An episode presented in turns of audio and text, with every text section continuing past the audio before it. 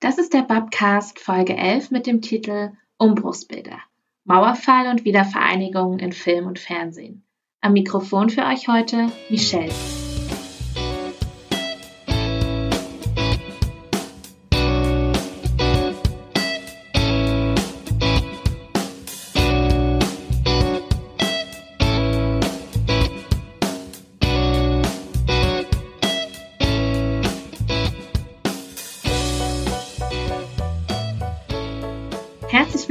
Unserer letzten Podcast-Folge des Jahres 2020.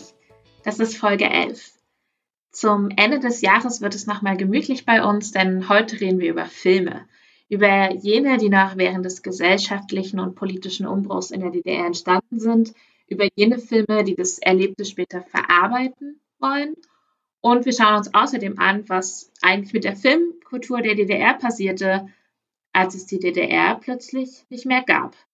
Zu Gast ist Anna Kokenge. Sie arbeitet am Lehrstuhl für Zeitgeschichte der Humboldt-Universität und an der Deutschen Kinemathek und sie kennt sich damit aus. Okay, ich bin hier heute also mit Anna und äh, vielleicht möchtest du dich einmal kurz selber vorstellen, damit die Zuhörerinnen wissen, mit wem sie es hier zu tun haben. Ja, ähm, danke für die Einladung. Ich heiße Anna Kokenge, ich studiere Geschichte und Germanistik an der Humboldt-Universität, arbeite da auch am Lehrstuhl für Zeitgeschichte, interessiere mich sehr für die DDR-Geschichte und bin Mitte der 90er Jahre geboren, so wie du. Ich in Niedersachsen, du in Sachsen, soweit ich weiß. Richtig, ja. Das heißt, wir sind beide Nachwendekinder und das finde ich immer deswegen so interessant, weil ich im Gegensatz zu dir wahrscheinlich die DDR hauptsächlich aus den Bildern kennen, die mir Spielfilme im Kino oder im Fernsehen gezeigt haben. Und das fand ich immer spannend, ähm, genauso wie selbst die Menschen, die die DDR noch selber erlebt haben, man sieht es ja immer bei diesen Studien, zum Beispiel bei Harald Welzer, wenn er Familien befragt hat zu ihren NS-Erinnerungen, dass die ihm Filme nacherzählt haben, dass die ihm oft Bernhard Wickis Die Brücke nacherzählt haben. Und ich glaube, auch bei der DDR ist es so, dass die persönlichen Erinnerungen da sehr häufig von Filmen überlagert werden. Und ja, insofern finde ich es schön, dass wir uns heute zusammen angucken, hm, welche Bilder uns Filme eigentlich von der DDR und der Umbruchszeit liefern.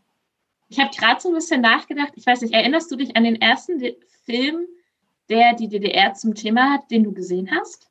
Oh, das ist eine spannende Frage.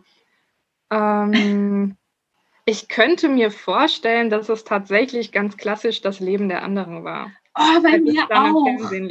Ja, ich glaube, das ist tatsächlich auch der Film, der weltweit die meiste Aufmerksamkeit auf sich gezogen hat, dadurch, dass er dann auch den Oscar gewonnen hat 2006. Und ja. natürlich dann das Bild, was man von der DDR hatte, auch im Ausland sehr geprägt hat.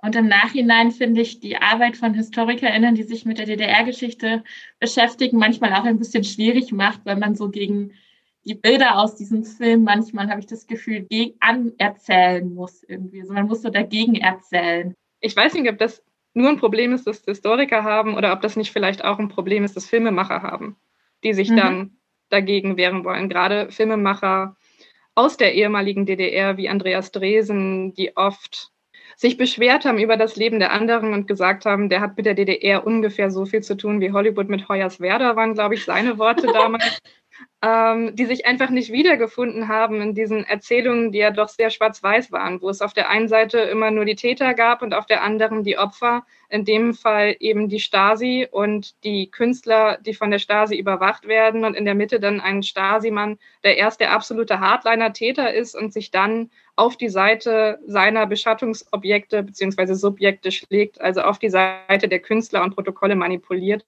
der damit zugleich selber aber dann zum Opfer wird, weil er nach der Wende und auch schon vor Ende der DDR strafversetzt wird und dann auch keine, keinen Erfolg mehr hat, weder wirtschaftlich noch privat und auch vereinsamt dann als Zeitungsausträger durch die Gegend wandert auf der einen Seite, auf der anderen. Uns dieser Film aber natürlich so ein wahnsinnig anschlussfähiges Versöhnungsnarrativ. Also man sagt ja auch im amerikanischen Narrative of Redemption zu so Narrativen, wie sie Filme wie Schindlers Liste haben, präsentiert, wo dieser Stasi-Mann dann am Ende ein Buch gewidmet bekommt von seinem ehemaligen Überwachungssubjekt, von dem Künstler, den er im Grunde in seinen Protokollen geschützt hat, wo dann so eine ultimative Aussöhnung von Tätern und Opfern stattfindet. Ähm, vielleicht ja. ist das auch was, was den Film so besonders macht. Genau, dann ähm, ja, springen wir mal quasi ins Jahr 1990 bzw. 1989. Äh, wir haben ja in unserem Podcast schon ganz oft über die kleinen und großen Geschichten gesprochen, die eben passiert sind in dieser Umbruchszeit. Und ähm, du hast ja schon am Anfang gesagt, Filme zeigen ja auch immer irgendwie, wie die Leute auf die Welt sehen oder wie die Leute auch die Welt erfahren. Was genau wurde denn in der Zeit des Umbruchs so produziert? Also was gab es da für Filme? Ähm, wie hat sich das so entwickelt? Ja, also ähm, der Umbruch fing, glaube ich, schon parallel an ähm, mit dem gesellschaftlichen Umbruch. Man sah das einfach auch am Fernsehen in der DDR, dass da ein Wandel stattfand, den man wollte. Man wollte das Glaubwürdigkeitsproblem, das man hatte, angehen. Das heißt, man hat versucht, auch kritischer zu berichten. Gerade mit dem Machtwechsel von Honecker zu Krenz gab es da eine Neuorganisation, zum Beispiel diese berühmte Demonstration vom 4. November auf dem Alexanderplatz, wo viele Künstler und Intellektuelle wie Christa Wolf oder Ulrich Mühe gesprochen haben, die ist damals im DDR-Fernsehen übertragen worden. Anderes Beispiel, Mitte 89 ist dieses Jugendmagazin 1199 gegründet mhm. worden, das ja dann auch diese berühmte Reportage hatte, wo man nach Wandlitz gegangen ist und sich angeguckt hat, wie die Führungselite eigentlich lebt, um ja auch den Stillstand und die Bürokratie vorzuführen und ja, Kritik zu üben, auch öffentlich im Fernsehen. Also das lief sozusagen schon parallel. Äh, das dann mit Öffnung der DDR-Grenzen auch immer weiter sich vom Staat abgekoppelt hat, wo das staatliche Fernsehkomitee dann auch aufgelöst worden ist, wo das Fernsehen der DDR Mitte der 1990er Jahre in den deutschen Fernsehfunk umgewandelt worden ist ja gar nicht so klar war, wo die Reise eigentlich dann auch hingeht nach dem Mauerfall. Und da gab es zum Beispiel dann den Versuch in der Tatortreihe im Westen mit dem Polizeiruf zu fusionieren. Das heißt, man hat Schimanski und Tanner, die beiden ja, Kultermittler aus Duisburg genommen und hat sie mit Fuchs und Grave, den Polizeirufermittlern aus dem Osten, zusammen ermitteln lassen und hat auch dann bei dieser Folge am Anfang das Intro des Tatorts und das Intro des Polizeirufs genommen und ineinander montiert. Das klingt ziemlich abgehackt und genauso wirkt dann auch eigentlich die ganze Folge und äh, diese gemeinsame Ermittlung obwohl man extra versucht hat, diese Steifheit, die man vielleicht auch gerade als Westzuschauer von den Ostdeutschen vermutet hätte, aufzubrechen, indem man die Ermittler schon in der ersten Szene betrunken am Bahnhof ankommen lässt. Ein total interessantes Bild. Ich habe ähm, ja neulich mit einer Fernsehwissenschaftlerin, mit Claudia Wick, darüber sprechen dürfen und sie hat mir auch erzählt, zum einen, dass man an der Folge sieht, wie wenig die beiden Sender und Länder zu dem Zeitpunkt eigentlich vereinigt waren. Das ist ihr Eindruck auch dieser Folge, eben weil es nicht wirklich funktioniert und zum anderen zu dieser konkreten Kommissarszene jetzt, das war wohl so ein Running Gag unter den DDR-Autoren, denn das Drehbuch kommt tatsächlich auch von einem ostdeutschen Autor. Die haben mal ein Drehbuch nicht durchgekriegt, weil der Kommissar betrunken war. Und das durfte er in der DDR nicht sein, weil er eine Vorbildfunktion zu erfüllen hatte. Und dann hat man sich gedacht, naja, dann jetzt. Da gab es dann DEFA-Filme, die teilweise 1989 schon angefangen worden sind und Filme, die dann in den folgenden zwei Jahren bis 92, bis die DEFA endgültig verkauft wurde und auch das letzte Geld weg war, produziert worden sind. Da haben auch die ähm, Studioleitungen explizit Filmemacher, deren Filme vorher verboten worden waren oder zensiert worden waren, aufgefordert, Filme zu machen, sodass da auch sehr spannende, kluge, kritische Filme entstanden sind, die aber natürlich zu dem Zeitpunkt oft schon ein Stück weit auch zu spät kamen, weil sie eine DDR angegriffen und kritisiert haben, die es jetzt ja gar nicht mehr gab. Und das war zum Beispiel ein Schicksal, was der Film Die Architekten von Peter Kahane, das war einer der letzten großen DEFA-Filme 1990, sehr gut zeigt. Da geht es um einen Architekten, der gleichförmige Häuser bauen soll und seine eigenen Ideen eigentlich kaum verwirklichen kann. Und insofern wird da auch die mangelnde Entfaltungsmöglichkeit eines Individuums vorgeführt. Wäre dieser Film schon 89 dann, als er angedacht wurde, ins Kino gekommen, dann hätte der sicherlich auch Furore gemacht. Aber so lief er 1990 an. Und 1990 war die Zeit dafür dann auch ein Stück weit vorbei. Da hat man sich für andere Sachen interessiert. Ähnlich klein tauchten dann auch andere letzte DEFA-Filme in den Kinoprogrammen auf. Zum Beispiel Sibylle Schönemanns Verriegelte Zeit ist ein Film, der überhaupt erst durch die Umbruchszeit möglich geworden ist. Sie ist zurückgefahren an das Gefängnis, in dem sie zur DDR-Zeit eingesessen hat und hat die Menschen dort befragt und versucht ähm, auch ihre ehemaligen Stasi-Offiziere zu konfrontieren mit ihrem Schicksal und mit diesem Film sich sehr in die aktuelle gesellschaftliche Debatte eingebracht, indem er eigentlich auch zu lesen ist als ein Plädoyer für die Öffnung der Stasi-Akten. Das ist zum Beispiel auch ein Film ähm, aus der Zeit, der wirklich in die Zeit traf oder es gab auch die Filme, die einfach versucht haben, diese Zeit einzufangen und die Gunst der Stunde zu nutzen, um auch so die Verschränkungen von großen gesellschaftlichen Entwicklungen und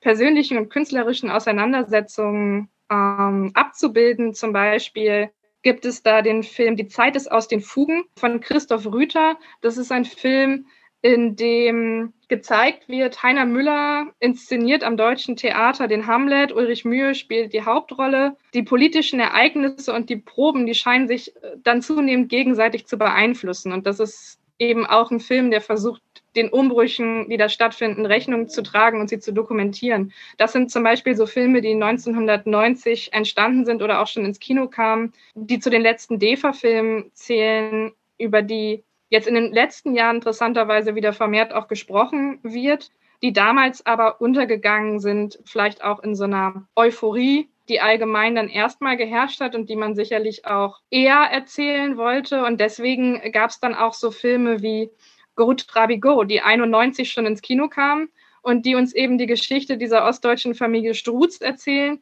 die mit ihrem Trabi Goethes italienische Reise nachreisen will und auf dieser langen Reise von der DDR bis nach Italien natürlich auch dann zahlreichen Westdeutschen begegnet und ähm, wo dann auch die Klischees, die man vielleicht voneinander hat, aufeinandertreffen, man aber dann doch irgendwie ganz gut miteinander klarkommt und sich austauscht und sich auf Augenhöhe begegnet und damit sicherlich so ein Narrativ geschaffen hat, was für Ost- und Westdeutsche sehr anknüpfungsfähig war und den Film sicher auch deshalb zu so einer Art Kultfilm hat fast schon werden lassen. Ich meine, in Dresden gibt es, glaube ich, seit zwei Jahren sogar ein Musical. Es gab Echt? dann noch mal einen zweiten Teil des Films. Also der erlebt schon so eine andauernde Konjunktur und so einen Kultstatus, der sicherlich da entstanden ist und erstmal ja, versucht hat, da zur Verständigung beizutragen. Ich glaube halt, was man da immer bedenken muss, ist, dass die DEFA-Frage damals ähnlich wie die Fernsehfrage auch noch gar nicht wirklich geklärt war, sondern dass man nicht sicher wusste, was wird aus den Filmstudios in Babelsberg und was wird ja überhaupt aus diesem ganzen Betrieb, der ja auch sehr einmalig organisiert war, weil alle Gewerke da an einem Ort auch angesiedelt waren und ja, der eine lange Tradition hatte. Und ich glaube, was daraus dann wurde, das zeichnete sich dann doch schon auch 1990 ab, als Silvester die Feierlichkeiten da auf dem Gelände stattgefunden und in der ARD übertragen worden sind. Tatsächlich gab es dann ganz viele Versuche, die DEFA in irgendeiner Form zu erhalten, die aber alle auf die eine oder andere Weise gescheitert sind. Und letztendlich ist das Ganze dann 92 an einen französischen Investor verkauft worden und der hat dann auch sofort den Namen DEFA gestrichen und daraus das Studio Babelsberg gemacht, das es bis heute gibt.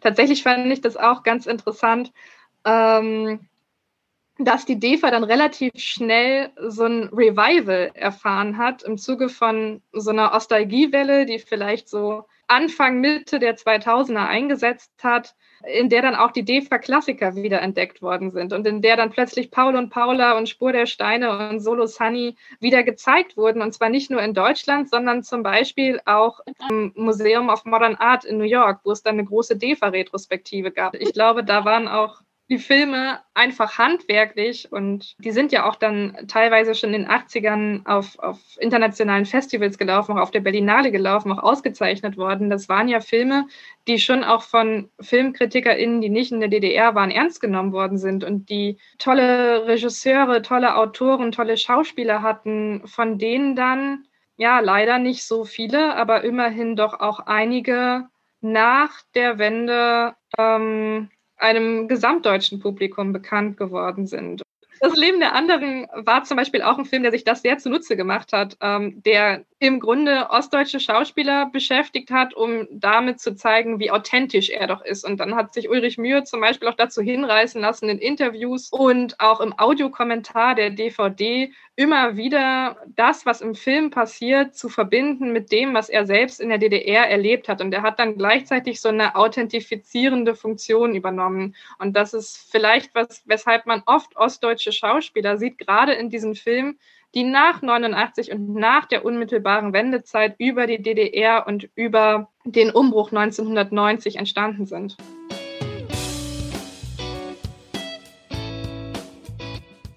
Das ist eigentlich eine ganz schöne Überleitung, weil ich gerne mit dir noch über jene Filme sprechen möchte, die später entstanden sind, aber die diese Zeit zeigen wollen. Also gerade auch die ein bisschen größeren Filme. Also über das Leben der anderen haben wir ja auch schon öfter gesprochen. Ähm, wir hatten, du hattest auch schon kurz Go Trabi Go angesprochen und ich Goodbye Lenin. Also gerade Goodbye Lenin ist ja mit Katrin Sass auch besetzt mit einer Schauspielerin, die ja ostdeutsche Schauspielerin ist und das finde ich total spannend, wobei ich auch glaube, dass Goodbye Lenin und das Leben der anderen zwei Filme sind, die sich marketingtechnisch dann wieder ergänzt haben. Zumindest hat das Leben der anderen sich in seinem Marketing sehr stark auf Goodbye Lenin bezogen und Goodbye Lenin dargestellt wie ein Ostalgiefilm, also ein Film, der sehr nostalgisch auf die DDR schaut und sich als das große Gegennarrativ auf, als den Film, der jetzt aber mal zeigt, wie böse die DDR doch wirklich war, präsentiert hat, was auch sehr gut funktioniert hat. Wobei man, wenn man bei Lenin guckt, ja durchaus auch zu dem Schluss kommt, dass der Film eigentlich gar nicht so nostalgisch ist. Man denkt halt immer direkt nach der Wende gab es erstmal diese komödiantischen Auseinandersetzungen. Man denkt dann an Go Trabi Go, man denkt an diese Thomas Brussig-Verfilmungen, an Helden wie wir und an Sonnenallee. Dann gut, kommt bei Lenin und man ordnet den dazu auch noch ein weil er vielleicht auch von den Menschen so wahrgenommen wurde. Es geht ja in diesem Film darum, eine Mutter fällt ins Koma und ihre Kinder halten sie für eine sehr überzeugte Sozialistin und aus dem Grund, um sie nicht aufzuregen, als sie wieder aufwacht und die DDR nicht mehr existiert, lassen die Kinder die DDR für diese Mutter weiter existieren. Und sie faken Nachrichtensendungen und sie besorgen alle Ostprodukte, die sie noch in die Finger bekommen können, um dieser Mutter glaubhaft zu machen, dass sie noch in der DDR lebt. Wenn man den Film aber aufmerksam schaut, dann sieht man, dass am Anfang eigentlich eine Szene ist, an der diese Kinder noch sehr klein sind und die Mutter von der Stasi unter Druck gesetzt wird und eigentlich nur deshalb zu dieser Vorzeigesozialistin mutiert, als die die Kinder sie wahrgenommen haben, weil sie solche Angst hat vor dem Regime und vor möglichen negativen Konsequenzen für ihre Familie. Und äh, mit dem Wissen muss man den Film vielleicht auch ein bisschen ambivalenter sehen und gar nicht so sehr als Ostalgiefilm, sondern als einen Film, der eigentlich auch die DDR vor allem als Diktatur erinnert. Auch weil er der DDR natürlich nie eine wirkliche Chance gibt, weil diese Wiederauferstehung von vornherein ja nur als Farce funktioniert. Ähm, was ich bei Gut bei Lenin auch irgendwie, wie du eben schon sagtest, ganz spannend finde, es, es gibt diesen Nostalgie-Moment. Es gibt diese Spreewalder Gurken und die Verwirrung wegen diesem Coca-Cola-Zeichen und all das. Aber äh, es zeigt ja trotzdem eine Diktatur. Und manchmal denke ich, dass das ja vielleicht auch eine Darstellung ist, die auch vielleicht die Widersprüche eben eines Lebens in der Diktatur facettenreicher zeigt. Ja, mit Good by Lenin ist, und da gibt es auch ganz lustige Artikel von irgendwelchen Verbrauchermagazinen, die das belegen, die Nachfrage nach Spreewaldgurken exponentiell angestiegen. Ähm, es gab ja. dann ein sehr großes Interesse plötzlich wieder an den Ostprodukten, die da vorgeführt wurden. Dennoch hast du schon recht, dass der Film natürlich, und das macht aber Sonnenallee eigentlich auch, da gibt es ja diesen Protagonisten Michael Ehrenreich, der am Ende resümiert, wenn mich jemand fragt, wie die DDR gewesen ist, werde ich sagen, das war die schönste Zeit meines Lebens, denn ich war jung und verliebt. Da hat man auch wieder, es gibt halt eine persönliche Biografie, die auch ein Stück weit mit Erfahrungen zusammenhängt, in die der Staat nur bedingt eingreift oder eingreifen kann und die sehr schön sind. Und das ist dann eben das Widersprüchliche bei dem sich dann die Zuschauer von Filmen wie Das Leben der anderen, in denen alle, wie er anfangs schon erwähnt, mehr oder weniger sich in Täter- und Opferkategorien stecken lassen, nicht wirklich identifizieren können, weil das nicht ihren Erfahrungen entspricht. Sie waren nicht im Widerstand, sie waren aber auch kein Teil des Regimes. Und das ist vielleicht was, was Martin Sabro als Arrangementgedächtnis bezeichnen würde. Ja, eine, eine Form von Gedächtnis, die viele Filme ähm, erst mit größerem Abstand auf die DDR haben, ist mein Eindruck. Also dazu würde ich dann insbesondere auch Filme wie Christian Schwochus Westen oder Christian Petzolds Barbara zählen, die die Vor- und Nachteile beider Systeme vorzustellen versuchen. Ich würde allerdings gut bei Lenin darauf zurückkommen, trotzdem eher in so einer Form von Diktaturgedächtnis. Also Sabo macht drei Gedächtnisse auf. Neben dem Arrangementgedächtnis gibt es auch das Diktaturgedächtnis, das uns eben wie im Leben der anderen so eine Täter-Opfer-Binarität präsentiert.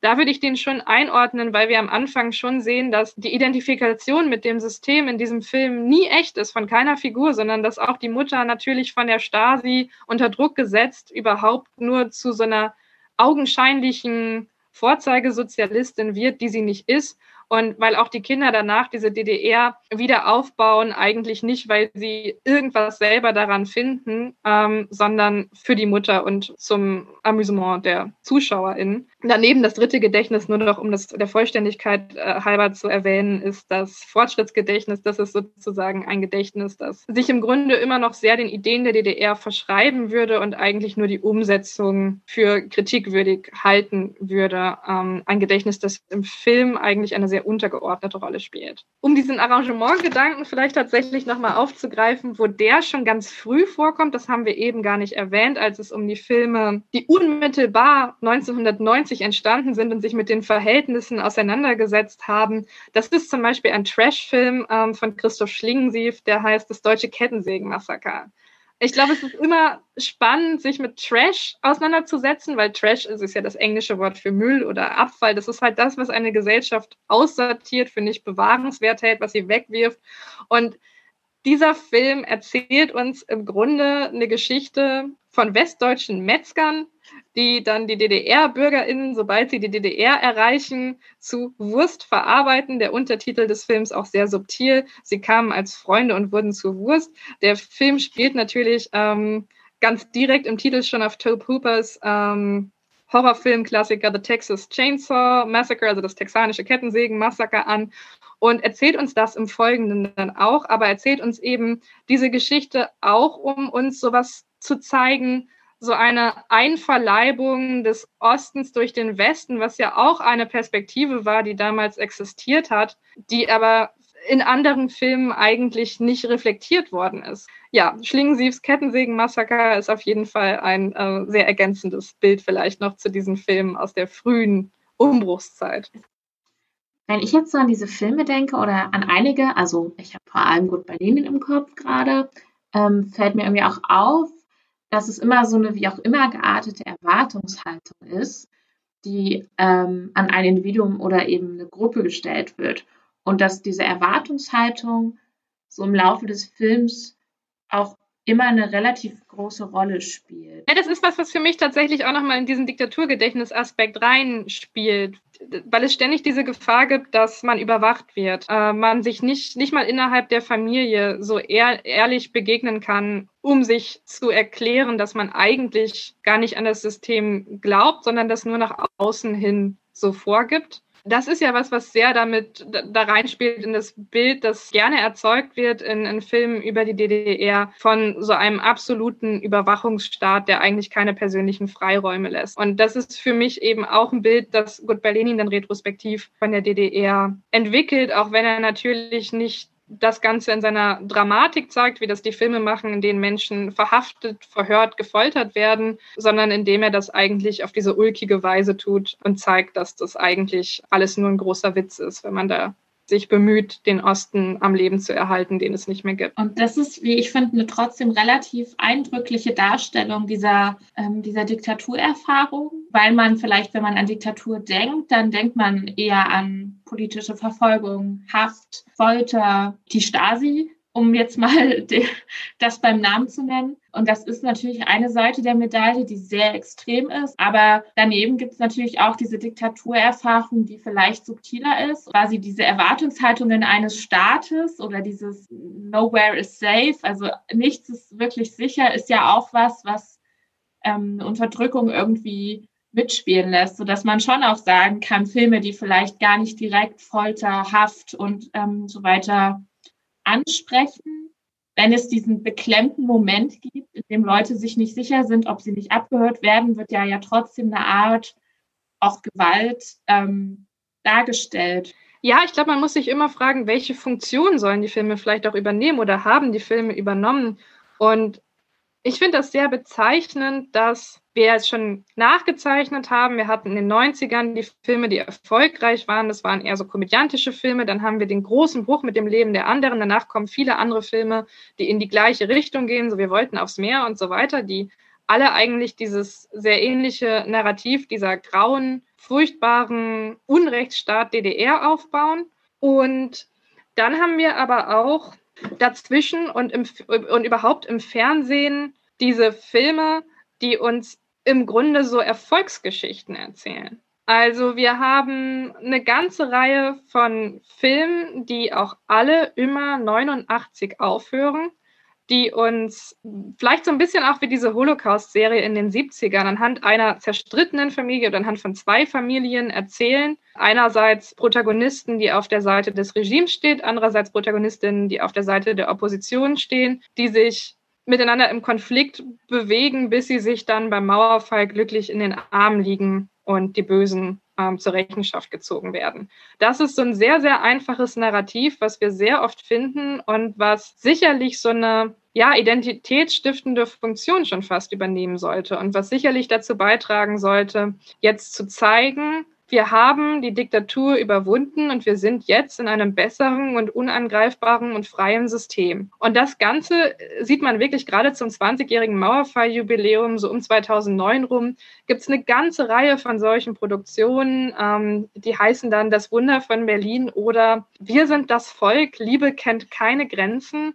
Und wenn man darüber nachdenkt, dann würde zehn Jahre später, 2018, ein Film niemals mehr Wir sind das Volk, Liebe kennt keine Grenzen heißen, weil wir sind das Volk einfach von dieser damals eigentlich inkludierenden Formel, die uns ja, von, von dem Wunsch nach einem Zusammenkommen der ost- und westdeutschen Gesellschaften erzählt hat, zu einer exkludierenden Formel geworden ist, die jetzt Pegida-AnhängerInnen benutzen, um Menschen auszugrenzen, besonders Menschen, die nicht in Deutschland geboren sind, wo man dann auch zum zweiten Teil des Titels kommt, Liebe kennt keine Grenzen, hm, ist auch ein Thema, was in unserer Gegenwart nicht mehr ohne weiteres in so einem Fernsehfilm verwurstet werden würde. Und ich glaube, dass gerade die Filme über die DDR auch mit der Finanzkrise Finanzkrise 2008, 2009 so eine Erschütterung ähm, erfahren und anfangen, über die DDR hinweg zu erzählen und nicht mehr mit dem Mauerfall zu enden oder überhaupt gar nicht erst zum Mauerfall zu kommen, also eine Situation zu erzählen, die noch offen ist, weil plötzlich dieser Glaube daran, dass das westliche System das unbedingt bessere ist, erschüttert wird. Wir hatten jetzt Filme, die direkt während der Umbruchszeit entstanden sind. Filme, die danach entstanden sind. Und du hast schon ziemlich schön diese Entwicklung gezeichnet. Ähm, ja, wie sich quasi das Narrativ über die DDR entwickelt hat. Einer, der ja so ein bisschen über die Zeiten hinweg Filme über die DDR und ihr Ende gemacht hat, ist Andreas Dresen. Andreas Dresen äh, ist ein, ein Filmemacher, der eben noch zu DDR-Zeiten an der Filmhochschule studiert hat, der da wahrscheinlich auch einen sehr besonderen Status genossen hat, weil er schon, ähm, ich glaube, als Schüler sogar schon eigene Filme realisiert hat und damit teilweise dann auch im Ausland gastieren durfte, der eigentlich bis heute vor allem die Geschichten von normalen Menschen erzählt. So ein bisschen wie vielleicht auch im DEFA-Film das sehr üblich war, im sonstigen Film eigentlich oft ja nicht der Fall ist. Geschichten, die stark im Alltag verhaftet sind, in denen jetzt was passiert, was vielen Menschen zustößt, die nicht sehr außergewöhnlich sind, was natürlich schon so eine Tradition ist, die auch mit Wolfgang Kohlhase verbunden werden kann, mit dem Drehbuchautor, der in der DDR viele Drehbücher geschrieben hat, auch für Konrad Wolf zum Beispiel. Mit dem hat Andreas Dresen häufig zusammengearbeitet eine andere Autorin, mit der er häufig zusammengearbeitet hat, ist Laila Stieler. Mit der hat er auch alle Filme zusammengeschrieben, die sich mit der DDR beschäftigen, die er gemacht hat. Das sind drei Filme. So schnell geht's nach Istanbul. Stilles Land und Gundermann. Und einen Film hat er gemacht über die Umbruchszeit 1990. Der ist basierend auf dem Clemens Meyer Roman Als wir träumten heißt der, also sowohl der Film als auch der Roman. Ähm, das sind vielleicht die Filme, die jetzt für uns am interessantesten sind. Und ja, also Stilles Land äh, ist 92 in die Kinos gekommen, also innerhalb von wenig Zeit realisiert worden, war sein erster Langspielfilm. Passt insofern in das Bild, das wir jetzt schon gezeichnet haben, als dass er auch eine eher komödiantische Auseinandersetzung mit dem Umbruch in der DDR darstellt Erzählt wird die Geschichte von einem Provinztheater, an das ein junger Regisseur kommt, voller Ideen und er hat den Plan als sozusagen Parabel auf die Verhältnisse in der DDR, wo sich nie etwas wandelt, jetzt warten auf Godot zu inszenieren. Und dann wandelt sich plötzlich alles. Und er muss dieses Stück dauernd umschreiben. Und ja, dann gibt es im Ensemble auch Schwierigkeiten. Leute reisen dann plötzlich mal kurzer Zeit nach Berlin oder gleichzeitig wird man plötzlich mutiger und passt sich so ein bisschen den Gegebenheiten an. Ein Brief an den Generalsekretär zum Beispiel, den man zwar groß geschrieben, aber nie abgeschickt hat, den geht man dann, als der eh nichts mehr zu sagen hat, doch auch nochmal einwerfen. Also natürlich werden die Menschen da auch, wie soll ich sagen, auf die Schippe genommen, ohne aber, dass es irgendwie überheblich wirkt oder ähnliches, sondern ja, es ist ähm, ein Film, der auch deswegen problemlos noch 92, das ist vielleicht auch ganz interessant zu den Produktionsbedingungen, realisiert werden konnte, weil er in Amtklamm gedreht worden ist, wo sich 92 einfach noch gar nichts verändert hatte. Also das hat mir dann auch die Drehbuchautorin mal erzählt, die mussten, da gab es noch einen Laden, da stand Intershop dran, da musste man gar nichts machen. Ähm, wo man vielleicht auch noch mal wieder sieht, dass dieser Umbruch, von dem wir die ganze Zeit reden und den wir hier als so ein großes Ding aufmachen, für viele Menschen in der Form vielleicht dann doch gar nicht äh, sie persönlich betroffen hat. Hm, genau, und nach Stilles Land, was eben eher eine komödiantische Auseinandersetzung war, hat Dresen dann Gundermann ähm, gemacht äh, vor zwei Jahren und dafür auch, ich glaube, insgesamt sechs und zwar auch so ziemlich alle wichtigen deutschen Filmpreise gewonnen.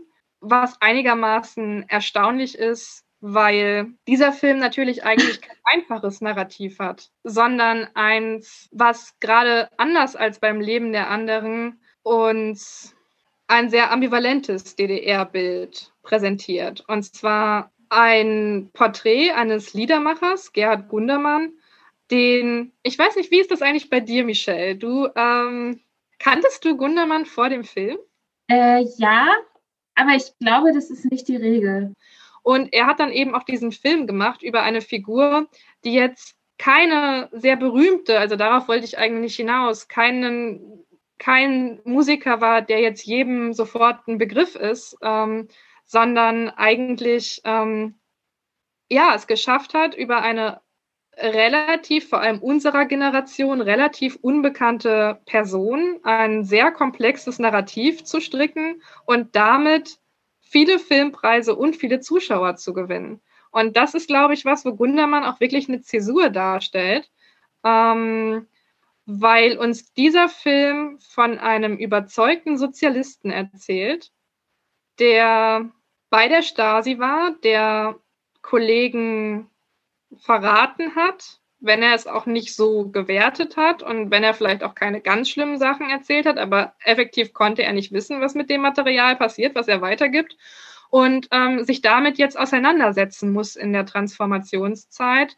und im Gegensatz zu vielen anderen Filmen, die sowas reflektieren, nicht komplett mit dem, was er getan hat, bricht oder es nicht komplett entschuldigt, sondern es insofern entschuldigt, als dass es für ihn der Sache gedient hat und er an diese Sache weiterhin glaubt. Und ähm, das ist was, wo Dresen sicherlich hier ein Narrativ hinzugefügt hat zu den vielen Filmen, über die wir schon gesprochen haben, das vorher nicht da war oder wenn es da war, dann auf jeden Fall nicht in einem Film, der so große Aufmerksamkeit erhalten hat. Und ich glaube auch, dass das eben eine Stärke ist von der Erzählweise, die Dresen und auch seine Autorin Laila Stieler in all ihren Filmen haben, dass sie wirklich die Menschen in ihrem Alltag erzählen und zeigen und dass wir bei Gundermann eben sehen, das ist eine Facette von ihm, dass er bei der Stasi war. Er hat aber noch viele andere. Er hat irgendwie eine Frau, die er kennenlernt, ähm, was ihn auch nicht unbedingt sympathischer macht. Genau genommen spannt er seinem Bandkollegen die Frau aus. Ähm, also es ist wirklich keine Figur, die sich sehr anbietet, um sie filmisch äh, zu erzählen, ähm, auf den ersten Blick zumindest. Dann hat er diese Band, er hat diese Musik, er ist gleichzeitig, er ist nicht nur Musiker, das haben wir noch gar nicht erwähnt, sondern er ist auch Baggerfahrer und er bemüht sich auch beides immer zu bleiben. Mhm. Und hat dadurch natürlich auch so ein ja, so ein Verwurzeltsein in so einer Arbeiterschaft und zeigt uns eben auch viele DDR-BürgerInnen, die seine Arbeitskollegen sind, die wir sonst in Filmen über die DDR nicht sehen. Wir sehen immer Stasi-Leute, wir sehen Ärzte und Künstler. Die werden dann von den Stasi-Leuten überwacht, aber wir sehen selten Menschen in Betrieben, die einfacheren Tätigkeiten nachgegangen sind. Es sei denn, wir sind bei Dresen oder Leila Stieler oder Wolfgang Kohlhase sind mit am Werk, so wie bei Volker Schlöndorfs Die Stille nach dem Schuss, wo wir dann tatsächlich auch mal in die Betriebe gehen, wo Kohlhase als sozusagen DEFA-Autor ähm, ja das Drehbuch geliefert hat.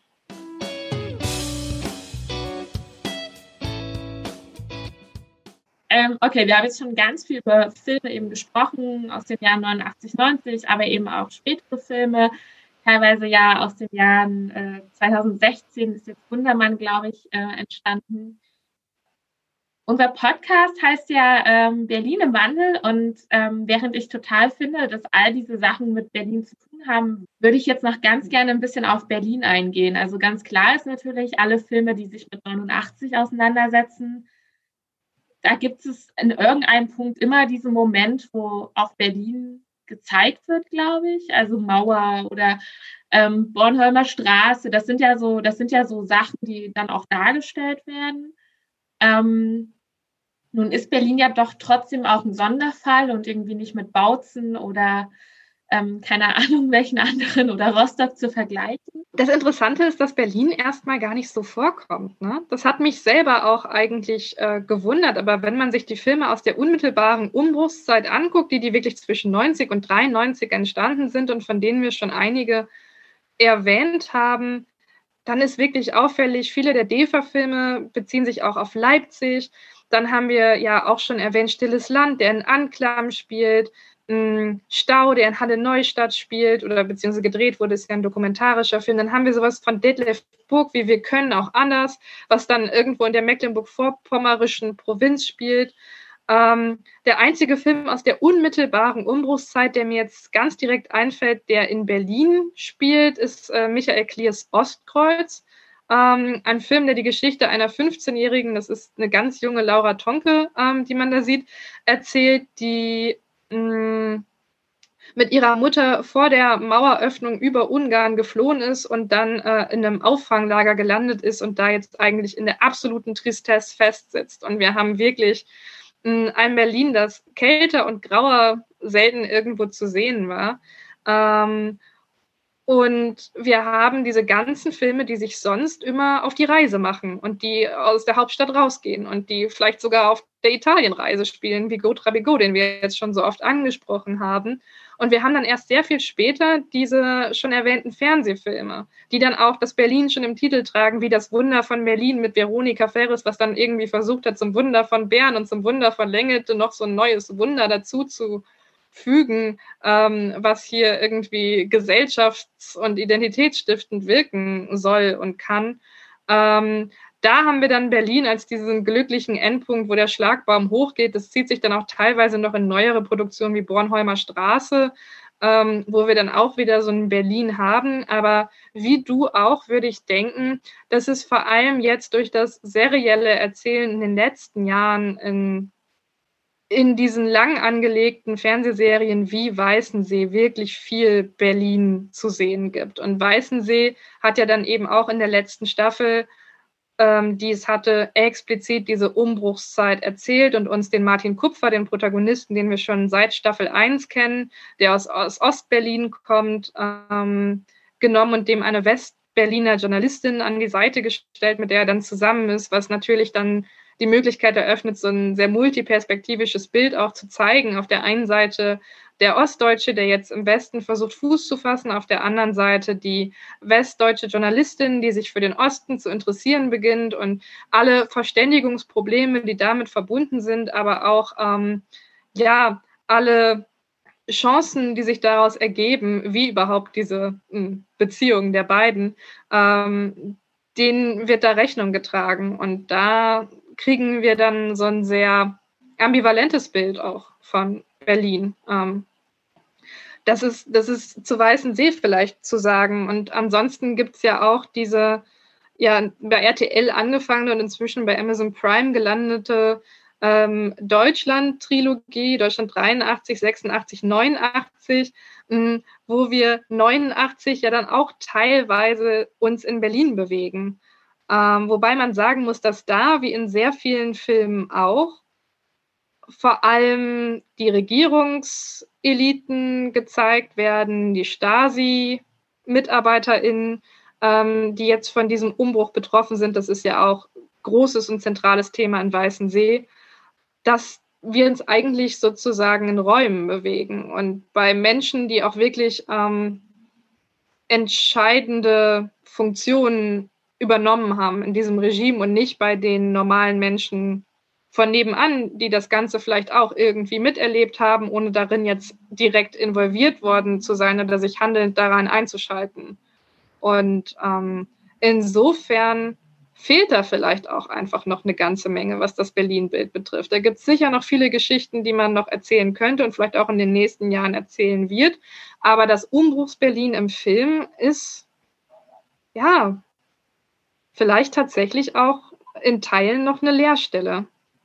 Das ist vielleicht aber auch so ein bisschen den Umständen der vorherigen Unfreiheit geschuldet ist, dass man aufbrechen will dass man also jetzt bewusst Ostberlin verlässt. Mhm. Dass man jetzt plötzlich nach Italien fahren kann oder ja, ich glaube auch in Weißensee sind sie doch dann in Italien in der letzten Staffel, richtig? Die Tochter? Stimmt. Oder äh, zum Beispiel dieser Film, wie heißt der? Friendship? Genau, das war nämlich der, der andere, ja ich kommen wollte. Genau, Friendship ist, äh, ist ein anderes Beispiel dafür, richtig, ähm, wo wir auch die Ostdeutschen haben, die dann unbedingt an den westlichsten Punkt der Welt nach San Francisco reisen wollen, weil sie es jetzt können.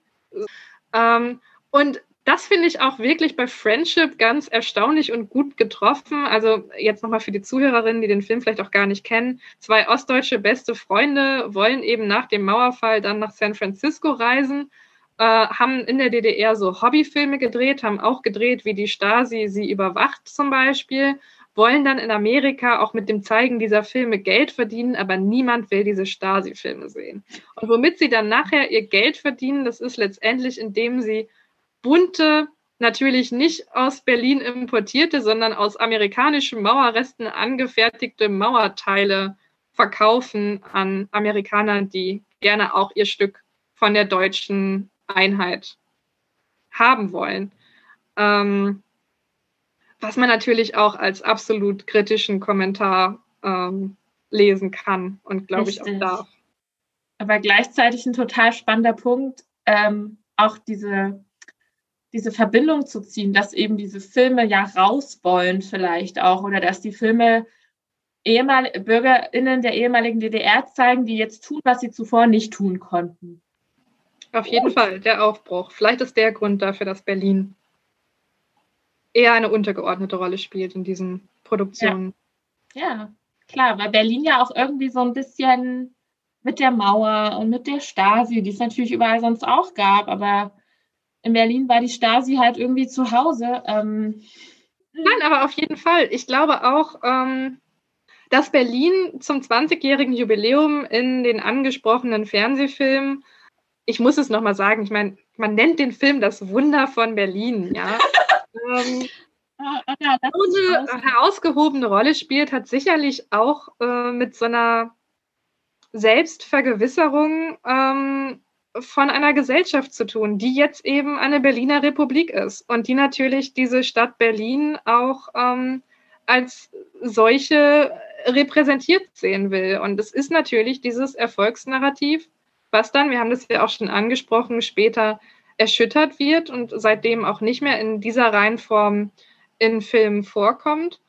Aber das hat, glaube ich, viel zu tun mit sowas, was ähm, im englischen Kontext, also es gibt Andrew Hitchen, das ist so ein englischer Filmwissenschaftler, der hat ähm, über Filme aus Großbritannien aus den 80er Jahren gesagt, sie seien Heritage Cinema. Und sie würden sozusagen oft, es sind oft Literaturverfilmungen, es sind so historische Stoffe, die uns irgendwie mit perfekter Ausstattung Geschichten erzählen, publikumswirksam, die ähm, ja zu so einer Selbstvergewisserung einer Gesellschaft beitragen. Ja, ich frage mich oder habe mich gefragt, ob das nicht auch was ist, was viele Filme über die DDR versucht haben.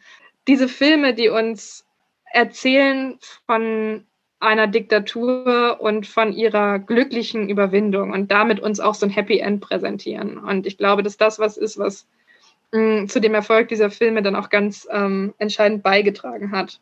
Es ist, wenn man so will, so ein Konsenskino. Ähm, mhm was auch so ein Begriff ist, Cinema of Consensus, ähm, den man oft damit verbindet.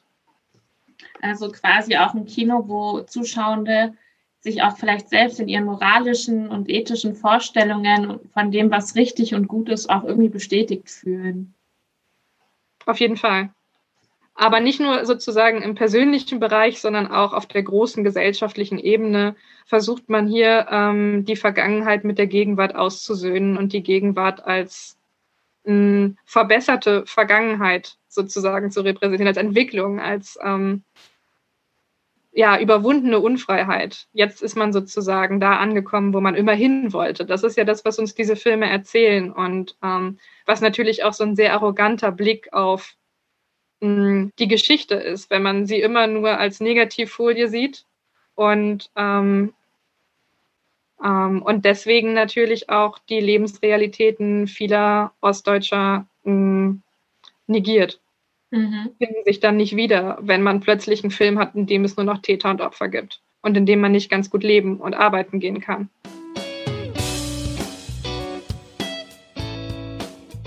Wir stellen unseren Gästen immer eine gleiche Abschlussfrage. Mm, wenn wir uns in zehn Jahren wieder treffen, welche Themen würdest du gern stärker beleuchten und ähm, worüber möchtest du nicht mehr reden müssen? Also dann gibt es die DDR quasi so lange nicht mehr, wie es sie gegeben hat, nämlich diese, naja, plus minus äh, 40 Jahre. Was, was denkst du, worüber werden wir dann sprechen? Ich hoffe, dass wir viel häufiger dann generell in der Geschichtswissenschaft über Filme reden werden. Ähm, das kommt mir doch zu kurz. Ich habe das Gefühl, dass es immer noch nicht so richtig anerkannt wird, obwohl wir ja am Anfang schon darüber gesprochen haben, dass Filme ganz entscheidend dazu beitragen, wie Menschen Geschichte wahrnehmen und dass die Narrative dieser Filme auch Geschichtsbilder ganz deutlich mitprägen. Und insofern würde ich mir wünschen, dass das etwas ist, dem die Geschichtswissenschaft dann auch schon viel stärker Rechnung trägt. Okay, Anna, ich danke dir, dass du da warst. Das war total spannend. Ich danke dir für die Einladung. Ich habe auch viel gelernt.